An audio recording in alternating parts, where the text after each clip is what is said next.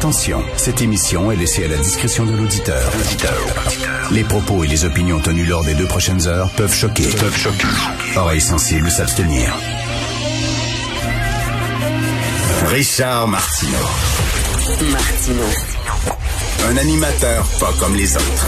Richard Martineau. Cube Radio.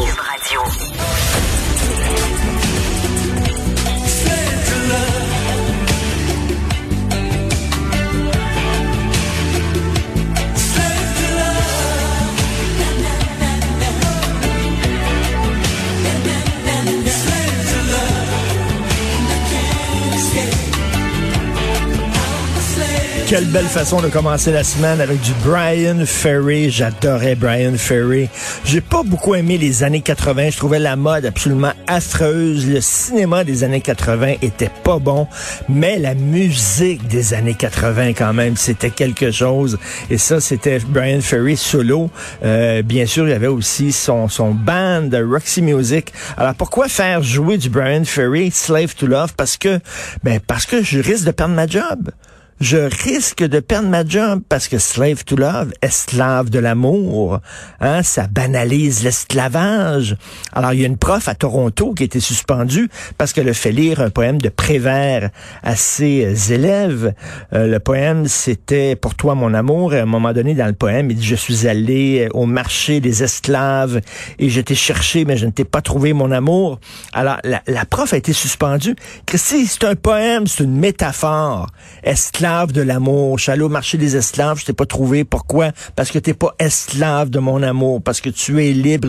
C'est une image. C'est une métaphore. Ils sont même pas capables de comprendre ça, les petits woke. Et que des petits woke se plaignent est une chose, mais que l'administration de cette école-là euh, euh, les genoux devant ces imbéciles et ont suspendu la prof pour un poème. Christy, être esclave de l'amour, l'esclavage de ton amour. Même puis, ces gens-là voient le monde en 2D deux dimensions. Ils prennent tout au pied de la lettre. Il n'y a pas d'humour, il n'y a pas de poésie, il n'y a pas d'image, il n'y a pas de métaphore, il n'y a rien tout est au pied de la lettre, comme des petits fonctionnaires zélés. Là, ils vont regarder tel mot. Ah, ils vont pas voir le mot dans le contexte. Qu'est-ce que ça veut dire? Il est utilisé comment? Non. Esclave, marché des esclaves, interdit. Comme un fonctionnaire interdit. Là, c'est comme, comme les curés de l'époque. Mais c'est épouvantable. Quelle époque de merde.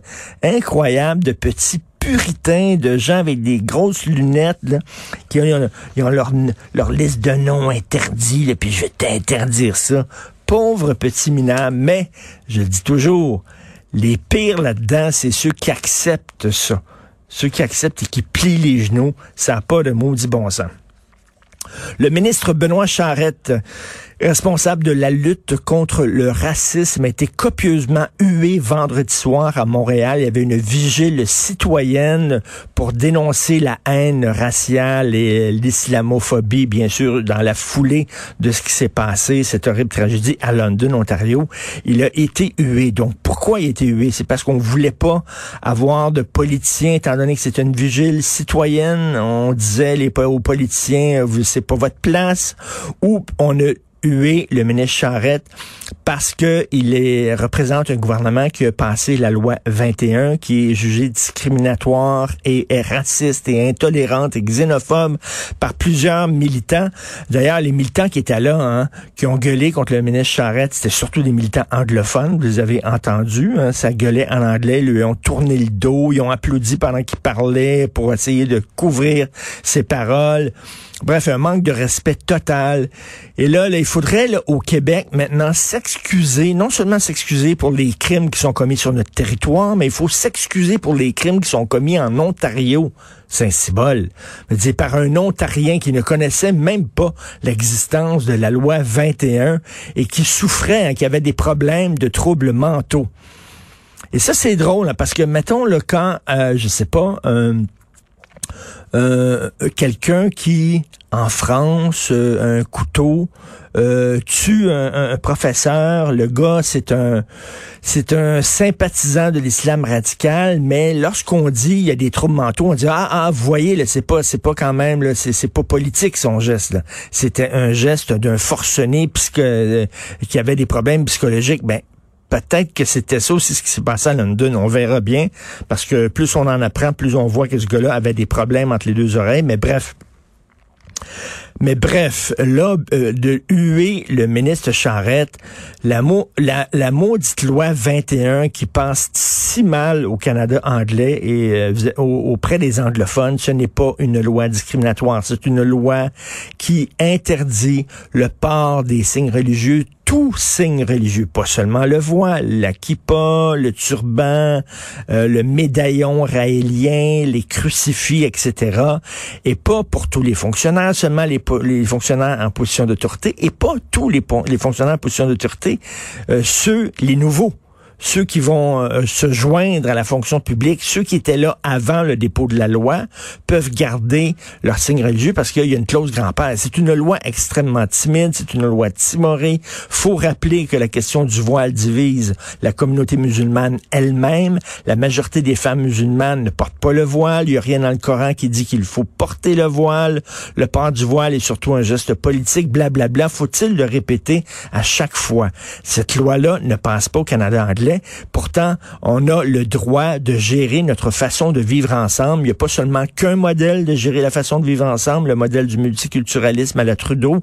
Il y a d'autres modèles. On a le droit de les adopter. On a le droit euh, d'utiliser la clause dérogatoire. C'est prévu dans la charte. Il n'y a rien de discriminatoire. Il n'y a, rien de raciste. Je trouvais ça épouvantable de huer comme ça le ministre Charette. Finalement, euh, ce que ces militants-là ont hué, c'est un gouvernement euh, qui gagnerait encore ces élections les doigts dans le nez parce qu'il a l'appui de la majorité des francophones, de la majorité des Québécois, et la majorité des Québécois appuie, faut-il encore le rappeler, la loi 21. Donc tout ça, c'était du n'importe quoi. Et je le rappelle, George Floyd été tué aux États-Unis et euh, la famille musulmane été tuée à London, Ontario.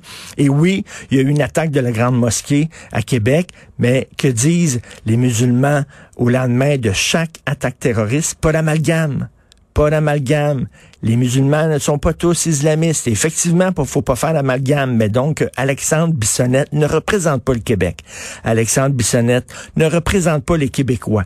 Et malgré Polytechnique, le Québec demeure l'endroit, je pense, le plus extraordinaire où vivre quand une femme. Et malgré la Grande Mosquée, le Québec demeure, je crois encore, un des meilleurs endroits où vivre quand tu fais partie d'une minorité religieuse. Donc, faut pas faire là, des amalgames et passer notre temps à s'auto-flageller tout le temps comme ça. Ça n'a pas de maudit bon sens. Et en terminant rapidement, euh, un petit clin d'œil à, un ami euh, qui euh, s'appelle David, qui est venu souper à la maison. Mathieu Bocoté et moi, on a un ami commun, donc on a fait un, un repas d'amitié avec David, Mathieu qui était là.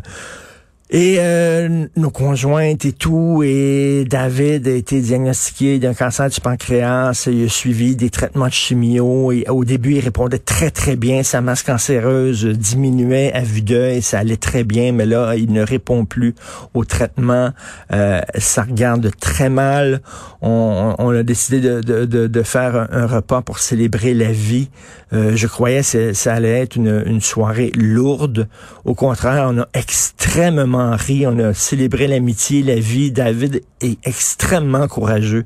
Et moi, ça m'épate toujours des gens qui sont soudainement le face à... on a tous une date de péremption, là, mais lui, il la voit, là. Il la voit, sa date de péremption, là. Puis il fait face à ça avec... Euh, mon Dieu, tellement, tellement de courage. Je ne sais pas comment ils vont chercher ces ressources-là, ces gens-là. Euh, C'était une magnifique soirée. Vous savez ce que nos parents disaient, nos grands-parents, quand tu as la santé, quand tu as la santé, tu as tout. Tu sais, c'est quand t'es petit puis t'entends ça, tu trouves ça niaiseux comme France. C'est tellement imbécile. Christique, c'est vrai. Christique, c'est vrai. Quand on a la santé, là, on a tout. Donc, euh, David, on t'aime beaucoup. Vous écoutez Martineau.